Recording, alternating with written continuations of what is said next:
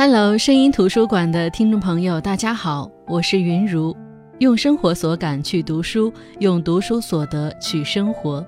这里是由喜马拉雅独家播出的声音图书馆。一个爱孩子的父亲，一定会让孩子感受到他的爱的。这句话不是出自名人大家，是出自于我这个平凡生活的践行者。自从生了小孩之后。不仅是我在学着当一个母亲，我们家先生也在学着当一个父亲。在这条路上，我们笨拙过，也犯过很多错误，也曾互相指责，也会因为过于神经质而崩溃。我曾经说，他在学习当父亲这条路上不是一个合格的学生。他不会像我一样每天忧心忡忡地看各种教育的书，就连刷短视频，只要看到跟小孩子相关的都会看完。只要是跟爸爸这个角色相关的，我都会发给他，并且不厌其烦地跟他分享，不管当下他在干什么。我总会被他敷衍的态度惹怒，仿佛他根本不在乎孩子的自信心如何建立。两岁的孩子语言敏感期到来的时候，家长该如何做这些问题？当我们全家人都在教孩子各种好习惯的时候，他总是成为习惯的破坏者。在饭桌上看手机的是他，重复孩子那些好玩但是错误发音的也是他，给了孩子承诺但又做不到的还是他。而我在这种时候，就是那头发怒的狮子，总有一种带不动猪队友的无力感。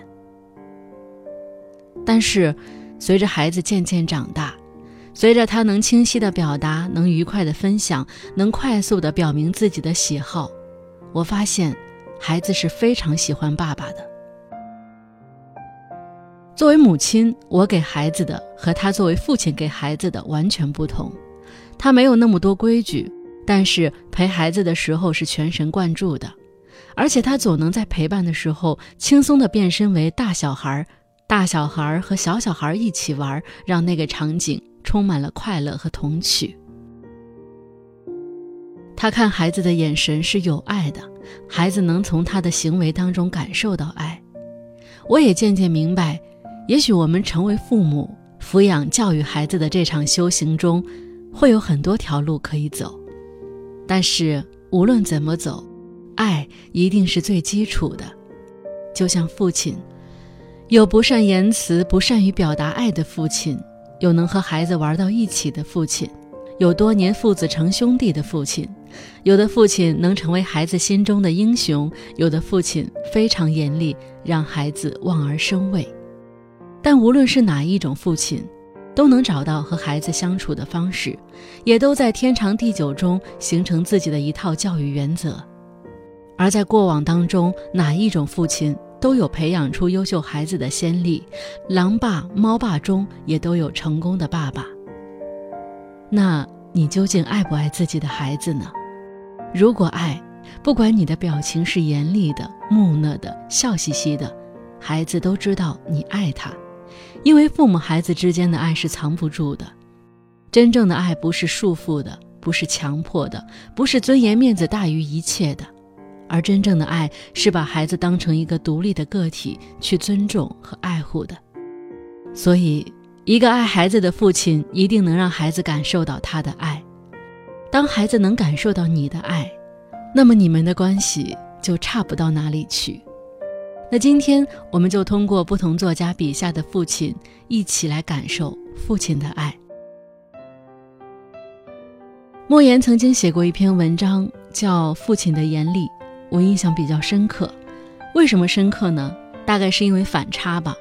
二零一二年，莫言获得诺贝尔文学奖的时候，我去山东高密采访，当时采访的单位很多，他躲了起来，完全不接受采访，找不到他，完不成采访任务，我也不敢走，于是就留在高密，一个人钻山打洞，找我能找到的所有关系，接近和他沾边的所有人。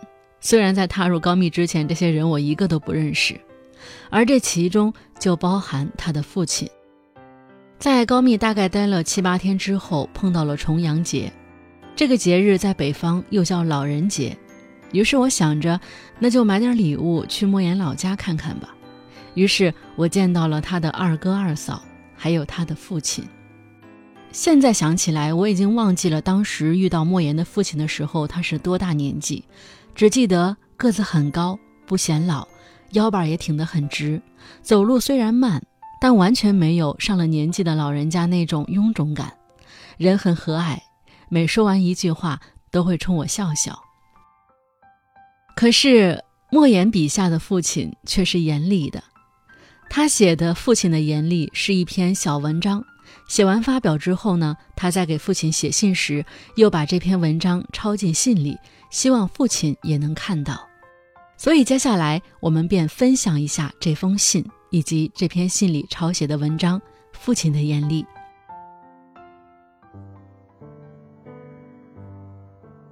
答：自从家里安装了电话，再也没有给您写过信。最近刚写完了一部名叫《四十一炮》的小说，胡编乱造的故事，与家乡无关，更与村子里的叔叔大爷们无关。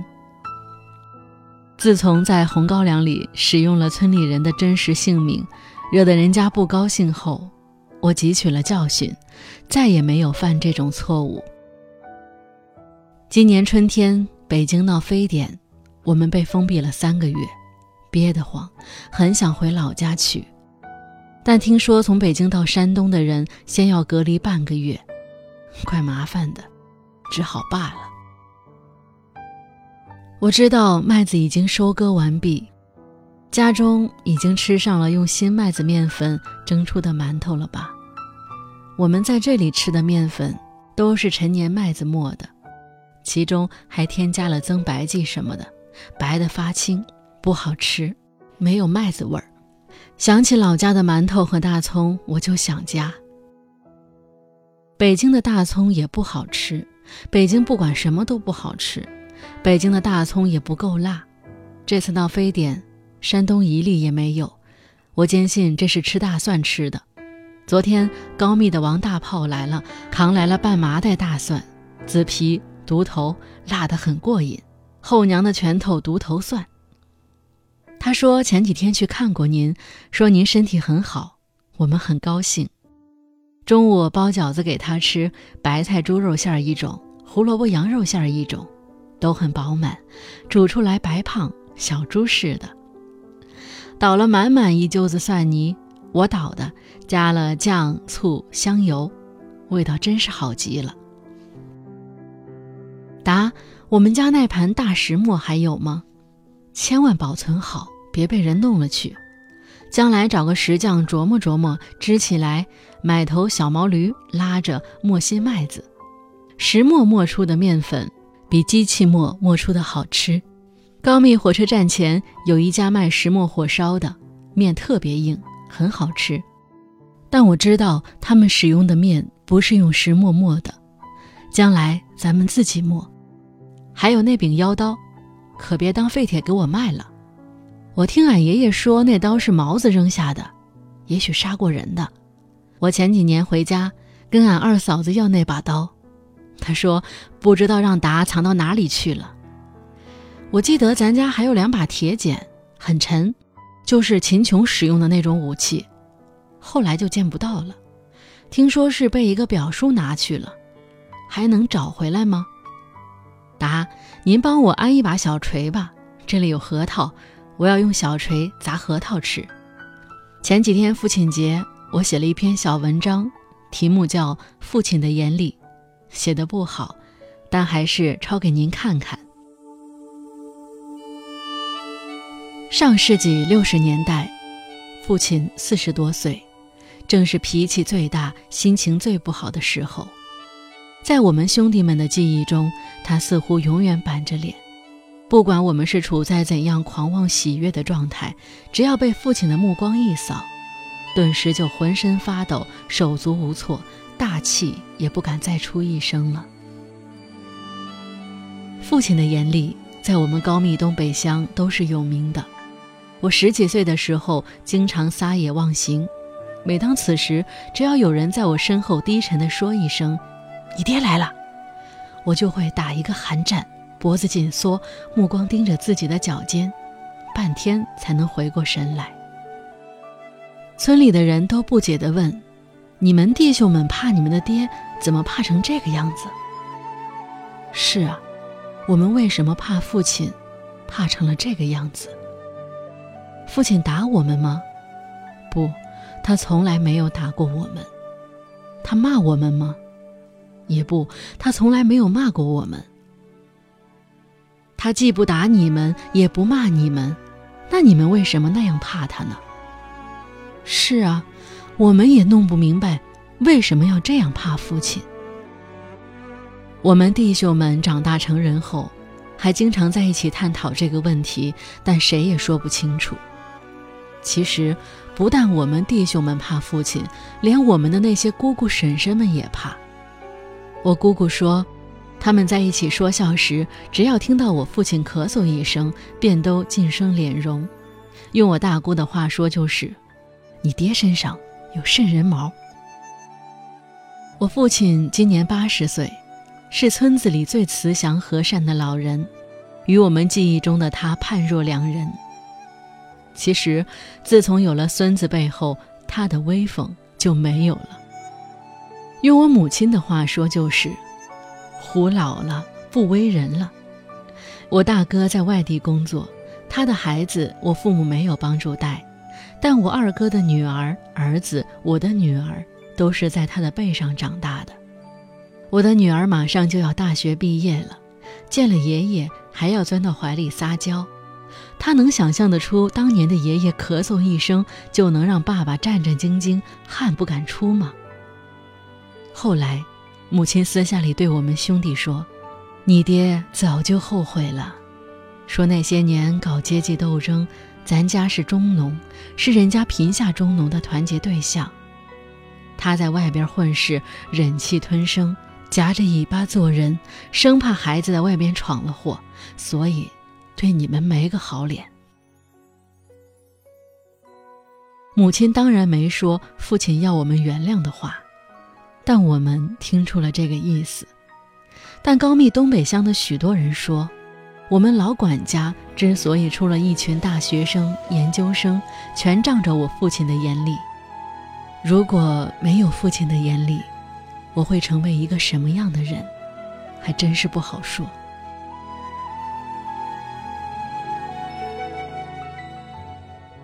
那这篇呢，就是莫言写给父亲的信。在这封信当中，他还抄写了自己在父亲节写的一篇文章《父亲的严厉》。父亲的严厉让他们在小时候怕得很，但这不妨碍他们感受到来自父亲的爱。你就看莫言在这封信里絮絮叨叨的写的都是琐事，但是不知道为什么这些琐事都像是在跟父亲撒娇。一个没有感受到来自父亲的爱的孩子，你给他十个胆子，他也不敢在父亲面前造次。而因着这父子亲情一场，也许当我们也为人父母之后，最怕的事情，就是他们毫不客气的衰老，和无法斡旋的离开。那接下来分享的是林清玄曾经写过的文章，《期待父亲的笑》。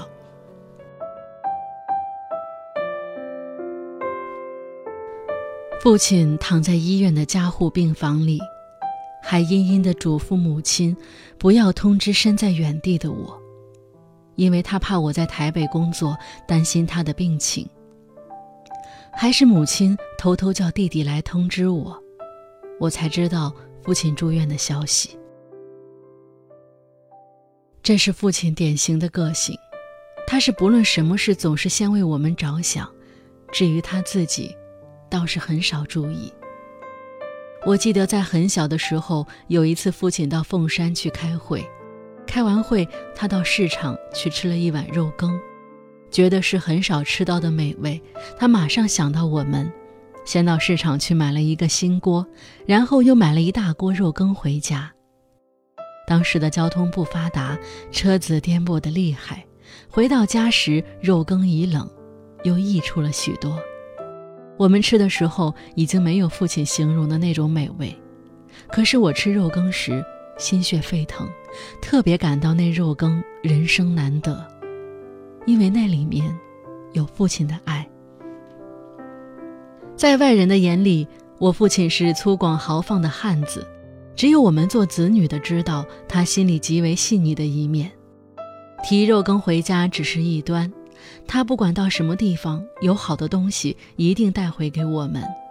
所以，我童年时代，父亲每次出差回来，总是我们高兴的时候。他对母亲也非常体贴，在记忆里，父亲总是每天清早就到市场去买菜，在家用方面也从不让母亲操心。这三十年来，我们家都是由父亲上菜市场。一个受过日式教育的男人，能够这样内外兼顾，是很少见的。父亲是影响我最深的人。父亲青壮年时代虽然受过不少打击和挫折，但我从来没有看过父亲忧愁的样子。他是一个永远向前的乐观主义者，再坏的环境也不皱一下眉头。这一点，深深地影响了我。我的乐观和韧性大部分得自父亲的身教。父亲也是个理想主义者。这种理想主义表现在他对生活和生命的尽力。他常说：“事情总有成功和失败两面，但我们总是要往成功那个方向去。”由于他的乐观和理想主义，他成为一个温暖如火的人。只要有他在，就没有不能解决的事。这使我们对未来充满了希望。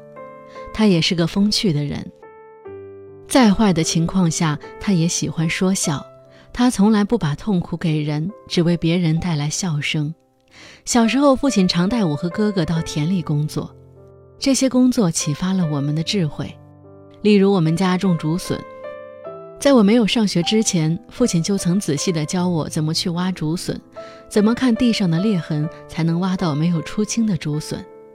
二十年后，我到杭山去采访笋农，曾在竹笋田里表演了一首，使得笋农大为佩服。其实，我已二十年没有挖过笋，却还记得父亲教给我的方法，可见父亲的教育对我影响多么大。也由于是农夫，父亲从小教我们农夫的本事，并且认为什么事都应从农夫的观点出发。像我后来从事写作，刚开始的时候，父亲就常说，写作。也像耕田一样，只要你天天下田，就没有没收成的。他也常叫我不要写政治文章。他说，不是政治性格的人去写政治文章，就像种稻子的人去种槟榔一样，不但种不好，而且常会从槟榔树上摔下来。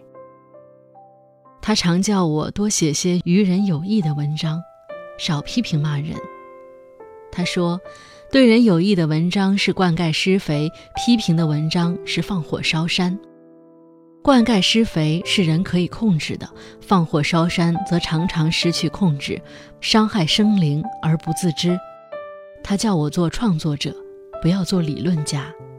他说，创作者是农夫，理论家是农会的人。农夫只管耕耘，农会的人则为了理论，常会牺牲农夫的利益。父亲的话中含有智理，但他生平并没有写过一篇文章。他是用农夫的观点来看文章，每次都是一语中的，意味深长。有一回，我面临了创作上的瓶颈，回乡去休息，并且把我的苦恼说给父亲听。他笑着说：“你的苦恼也是我的苦恼。今年香蕉收成很差，我正想明年还要不要种香蕉。”你看，我是种好呢，还是不种好？我说你种了四十多年的香蕉，当然还要继续种呀。他说，你写了这么多年，为什么不继续呢？年景不会永远坏的。假如每个人写文章写不出来就不写了，那么天下还有大作家吗？我自以为比别的作家用功一些，主要是因为我生长在世代务农的家庭。我常想，世上没有不辛劳的农人。我是在农家长大的，为什么不能像农人那么辛劳？最好当然是像父亲一样，能终日辛劳，还能利他无我。这是我写了十几年文章，时常反躬自省的。父亲年轻时身强体壮，力大无穷。每天挑两百斤的香蕉来回几十趟，还轻松自如。我最记得他的脚大得像船一样，两手摊开时像两个扇面。一直我到上初中的时候，他一手把我提起，还像提一只小鸡。可是也是这样棒的身体害了他。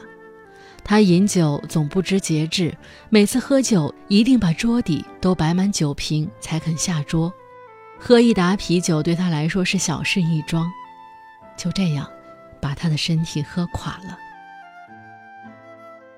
在六十岁以前。父亲从未进过医院，这三年来却数度入院。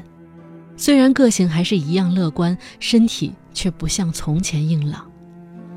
这几年来，如果说我有什么事情放心不下，那就是操心父亲的健康。看到父亲一天天消瘦下去，真是令人心痛难言。父亲有五个孩子，这里面我和父亲相处的时间最少。原因是我离家最早，工作最远。我十五岁就离开家乡到台南求学，后来到了台北，工作也在台北，每年回家的次数非常有限。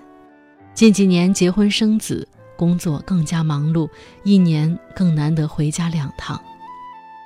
有时颇为自己不能孝养父亲感到无限愧疚。父亲很知道我的想法，有一次他说。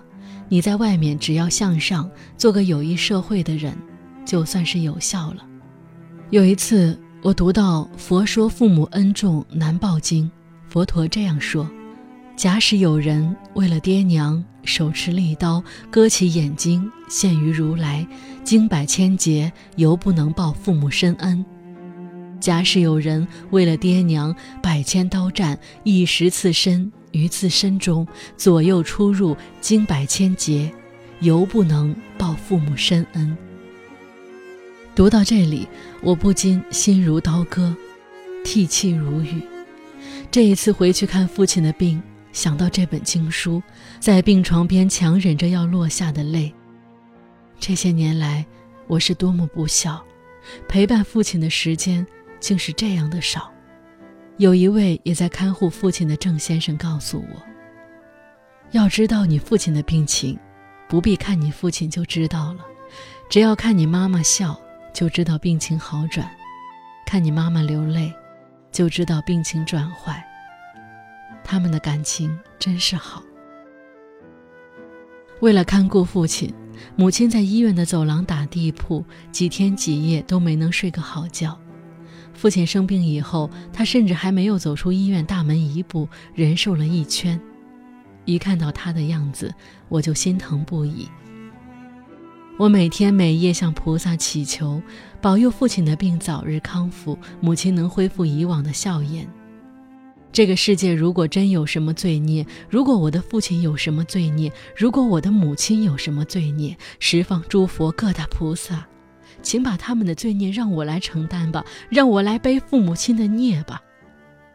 但愿，但愿，但愿父亲的病早日康复。以前我在田里工作的时候，看我不会农史，他会跑来拍着我的肩说：“做农夫要做第一流的农夫，想写文章要写第一流的文章，做人要做第一等的人。”然后觉得自己太严肃了，就说：“如果要做流氓，也要做大伟的流氓呀。”然后父子两人相顾大笑，笑出了眼泪。我多么怀念父亲那时的笑，也期待再看父亲的笑。